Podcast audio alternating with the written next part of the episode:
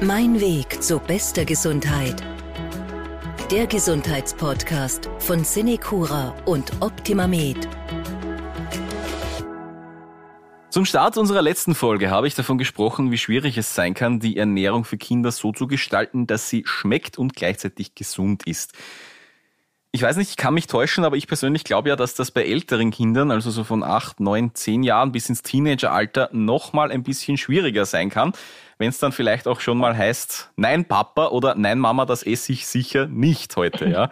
Finden wir raus, wie leicht oder schwierig es wirklich ist, ältere Kinder gesund zu ernähren. Ich bin Martin Hammerl, auch im zweiten Teil unserer Folge zum Thema Kinderernährung mein Gast, Karina Kanz, Ernährungsberaterin im Optima mit Gesundheitsressort St. Josef, per Skype zugeschaltet. Ich freue mich sehr. Schönen guten Tag. Hallo, ich freue mich ebenfalls sehr, danke. Frau Kanz, wir gehen den zweiten Teil an, die älteren Kinder. Sie sind ja schon einige Zeit als Diätologin tätig. Sie äh, haben auch selbst Kinder. Jetzt ist es so, dass Kinder oft den Ruf haben, dass sie schwierig von gesunder Ernährung zu überzeugen sind. Ja, dass da vorher halt alles an Fastfood und, und, und Snacks und sonst was kommt, bevor dann vielleicht Obst oder Gemüse auf den Tisch kommt. Wie ist das wirklich Ihrer Erfahrung nach? Ist das wirklich so schwierig? Ich denke, das ist einfach ein schwieriges Thema, dass man das, dass man das über einen Kamm scheren kann. Also Kinder essen sehr viele Lebensmittel gerne und vor allem auch die, die sie gewohnt sind. Also man sagt immer, Kinder lieben das, was sie gewohnt sind. Und ich kenne viele junge Leute, die genauso Vorliebe für Gemüse und Obst und Körnelbrot, aber auch für Würstel und Kuchen haben. Also so wie es in der Familie üblich ist, wie es regional oder traditionell üblich ist. Und ich denke, es ist auch nun an der Zeit gekommen, dass man einfach Lebensmittel nicht mehr in Schubladen stecken. Mhm. Dass man nicht mehr immer sagen, das ist gesund und das ist ungesund. Und je mehr da die Familie sagt, du musst die Karotten oder die Erbsen essen, desto weniger werden sie es essen. Und je mehr etwas verboten wird, der Burger oder, oder der Schokoriegel, desto interessanter wird es sein, weil besonders in dieser Abnabelungsphase sind die Dinge, die verboten werden, interessanter als die, die nicht verboten werden. Also ich denke mal, es ist die Zeit gekommen, wo man einfach einen offenen Zugang hat zum Essen und wo alle Lebensmittel erlaubt sind. Also Kinder und Jugendliche brauchen, wie man sagt, eine Mischkost von allem zu essen. Also die Abwechslung und das Vielfältige ist das Wichtige. Und wenn ich halt mein geliebtes Schnitzel habe, das sollte ich nicht weglassen, sondern das sollte einfach integriert werden. Und vielleicht findet sich was, der Salat oder Gemüse dazu, was die Familie gern hat. Kinder sind auch oft interessiert daran, wo wachsen die Lebensmittel. Vielleicht hat man einen Balkon oder einen Garten, dass man selber da Kräuter noch zieht oder einen Salat.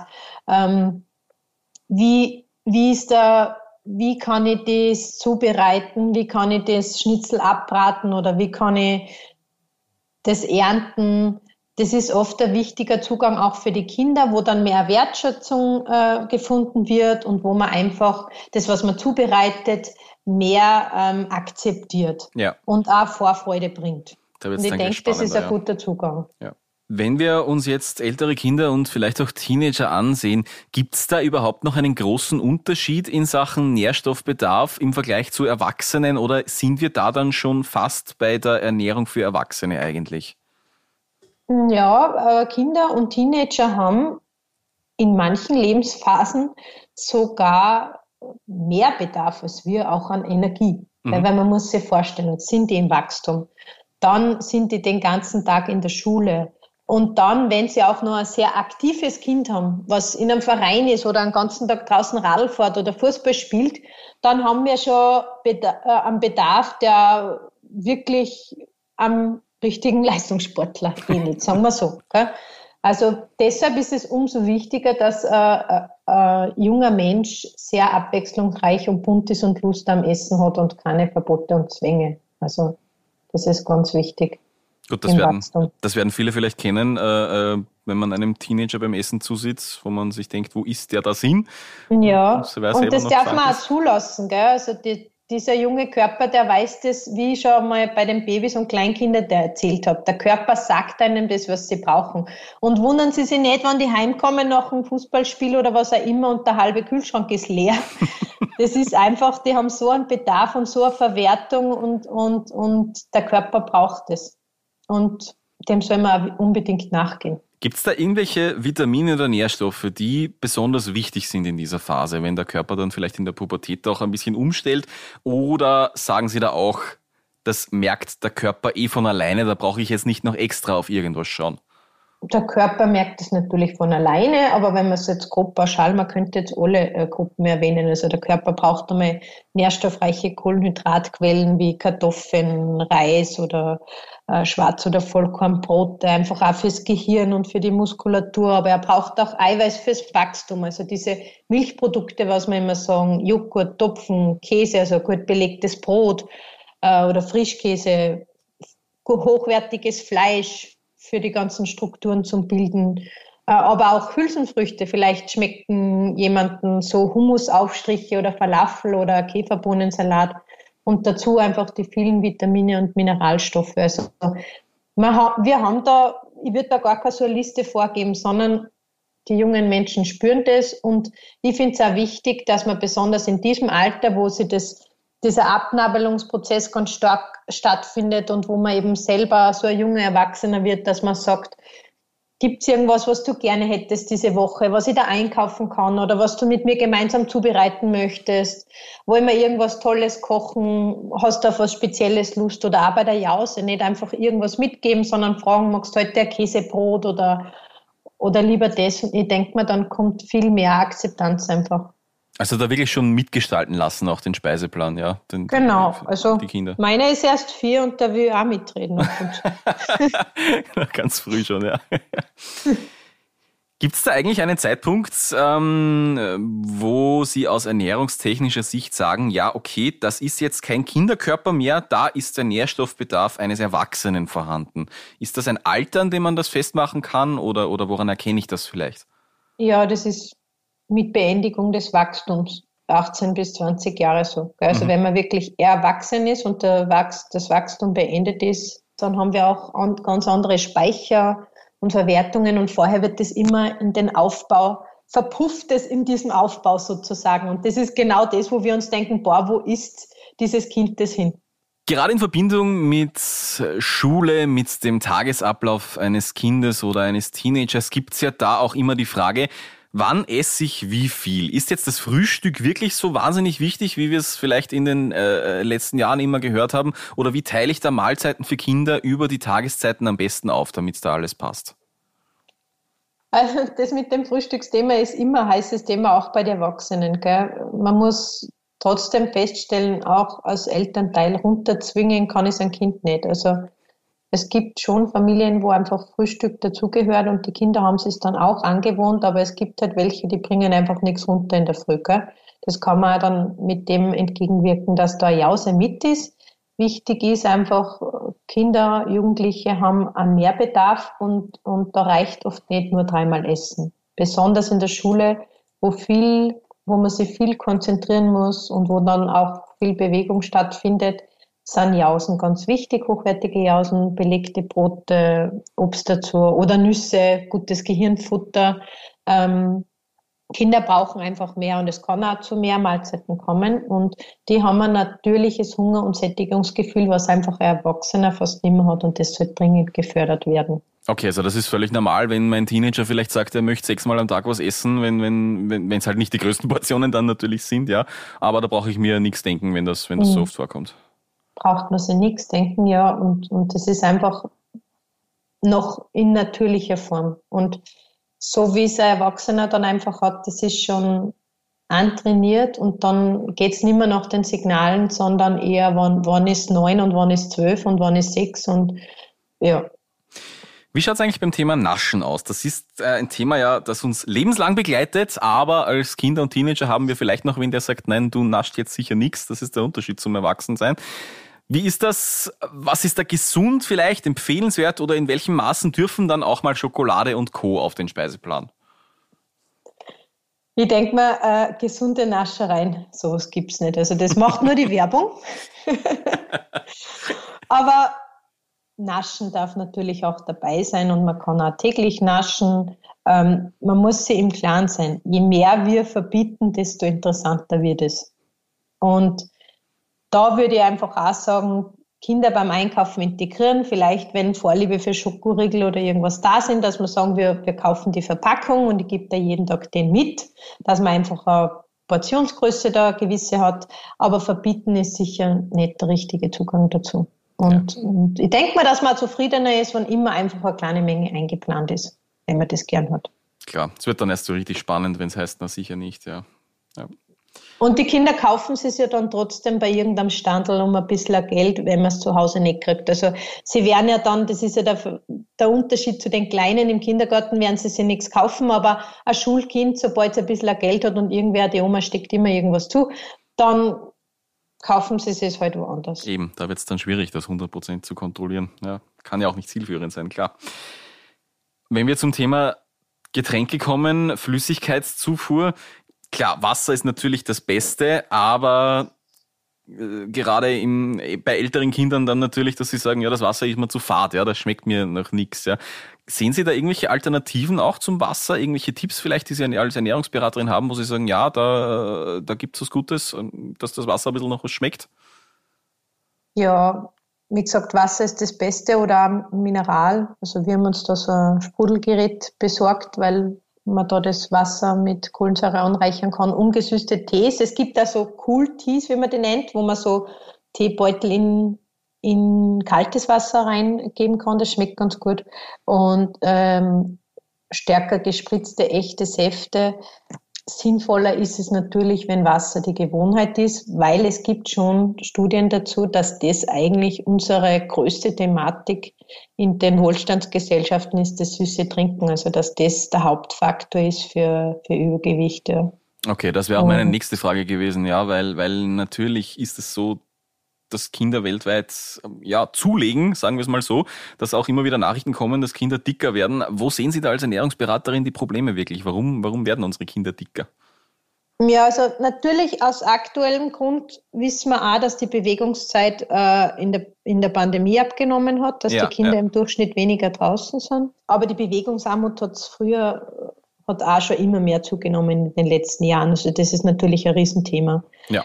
Dann ist immer mehr die Zunahme an sogenannten nährstoffarmen, aber energiereichen Lebensmitteln. Also wenn wir jetzt bestimmte Süßspeisen oder Fastfood haben, da ist viel Energie enthalten, aber wenig günstige Vitamine und Mineralstoffe. Also der Körper bekommt viel Energie, aber wird vielleicht dann auch schnell wieder hungrig, weil sehr viele Zucker und Fette drinnen sind. Also das ist definitiv ein großer Grund. Und ähm, ja, Bewegung und die Veränderung der Ernährung, weil die, die Lebensmittel immer stärker verarbeitet werden und wenig natürlich gegessen werden. Gut, das, das, ist der Hauptgrund eigentlich. Das heißt, das Gegenrezept liegt eigentlich eh auf der Hand. Mehr Bewegung, mehr Selbstkochen, dass das, genau. dass das hinhaut. Oder kombinieren. Also Fastfood, Pizza und so ist ja nicht ausgeschlossen. Es isst ja jeder gern von uns. Mhm. Aber man kann ja einfach Salate, Gemüse dazu essen, und, und ja, abwechslungsreich essen, dann schließt das eine ja das andere nicht aus. Ich glaube, da ist auch ein wichtiges Thema die eigene Vorbildwirkung als Elternteil, als Betreuungsperson. Definitiv, ja. Heißt mhm. das eigentlich dann, dass ich mich hundertprozentig gesund ernähren muss, dass ich meinen Kindern da ein Vorbild bin oder, oder wie, wie sieht das da aus? Äh, was haben Sie da für Erfahrungen gemacht als Ernährungsberaterin? Na, hundertprozentig würde ich auch nicht sagen, gell? weil, weil ähm, hundertprozentig, wenn jetzt ein Elternteil nur Gemüse isst, dann gibt es ja auch so Formen von gestörtem Essverhalten, ähm, wenn jemand nur gesund isst. Gell? Mhm. Also ich kann mich ja nicht nur von Salatblättern ernähren, weil sonst wären wir äh, Tiere auf dem Feld geworden. Gell? Wir brauchen ja diese Mischkost. Und ich denke mir, wenn wir einen guten Zugang in der Familie haben, dass wir sagen, wir gönnen uns auch einen Kuchen und wir machen uns auch Schnitzel, aber wir, wir wollen genauso gern einen Gurkensalat oder mal ein Kartoffelkröstel essen, dann ist das der, der beste Zugang. Und das Schönste ist, wenn man sagt, wir probieren gern alles aus und wir kaufen mal neue Lebensmittel und nicht immer nur die zehn gleichen im, im Wagal, dann ist das sicher für die Kinder das größte Vorbild auch regelmäßig zu essen. Das ist auch schon eine Vorbildwirkung. Oder nicht vom Fernseher, nicht vom Handy, nicht vor der Zeitung.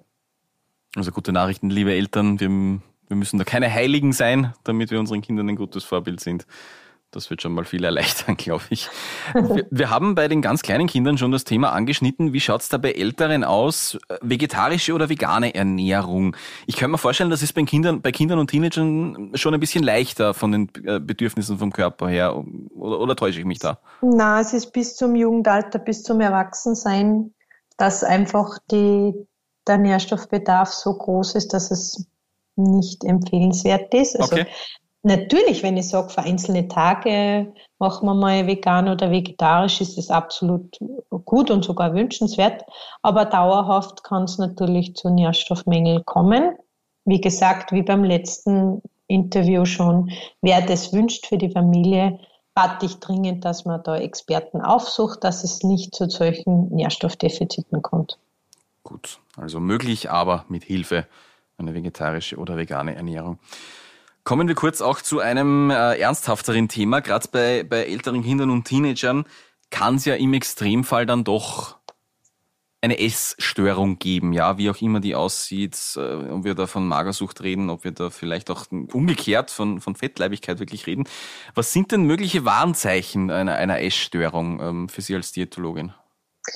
Ja, das ist immer schwierig zu beurteilen, weil je größer die Kinder, umso besser kann man es verstecken. Mhm. Weil wenn die Kinder den ganzen Tag nicht zu Hause sind, kann man das sehr gut verstecken. Also bei der Magersucht zum Beispiel, dass die Kinder selten am Essen teilnehmen wollen oder sagen, sie sind schon satt oder sie haben schon gegessen, stochern herum.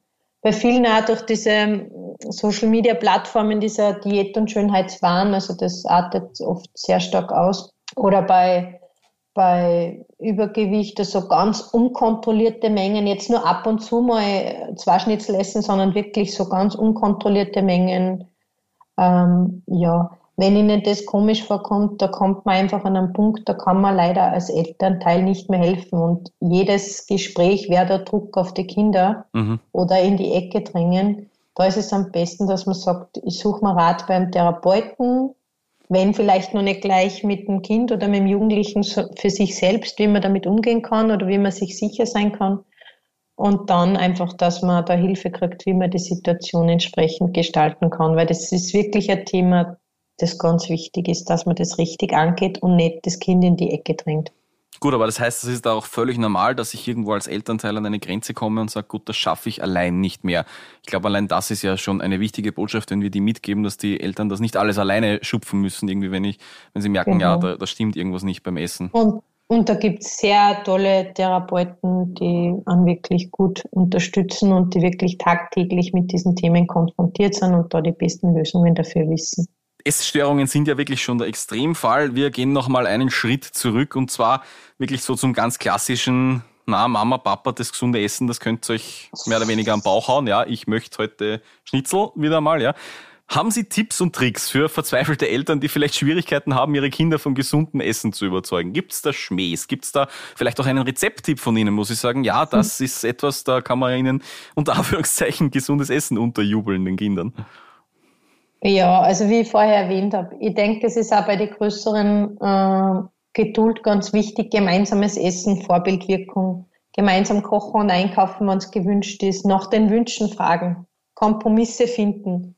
Essen wir heute, heute einmal, heute einmal, machen wir uns selber irgendeinen tollen Burger mit was dazu. Vielleicht hat das Kind Ideen, wie sie sich, Kinder haben oft sehr ganz genaue Vorstellungen, wie sie was möchten und wollen auch gehört äh, werden dazu ähm, neue Speisen öfter anbieten. Ich kann jetzt nicht mehr sagen wie beim Kleinkind, dass ich sage, ich mache jetzt da eine Soße und mische da Gemüse unter. Das braucht man Jugendlichen nicht mehr erzählen, weil der, der bekommt das mit. Ja. Ich denke mal, da ist es ganz wichtig, an dem Punkt einfach die Kinder integrieren und fragen, was möchtest du, was wollen wir gemeinsam essen und dann fühlen sie sich auch gehört und ich denke mal, das ist ein wichtiger, äh, der wichtigste Punkt, dass, dass sie sich nicht übergangen fühlen und eben wie immer die Vorbildwirkung, dass alle mitmachen.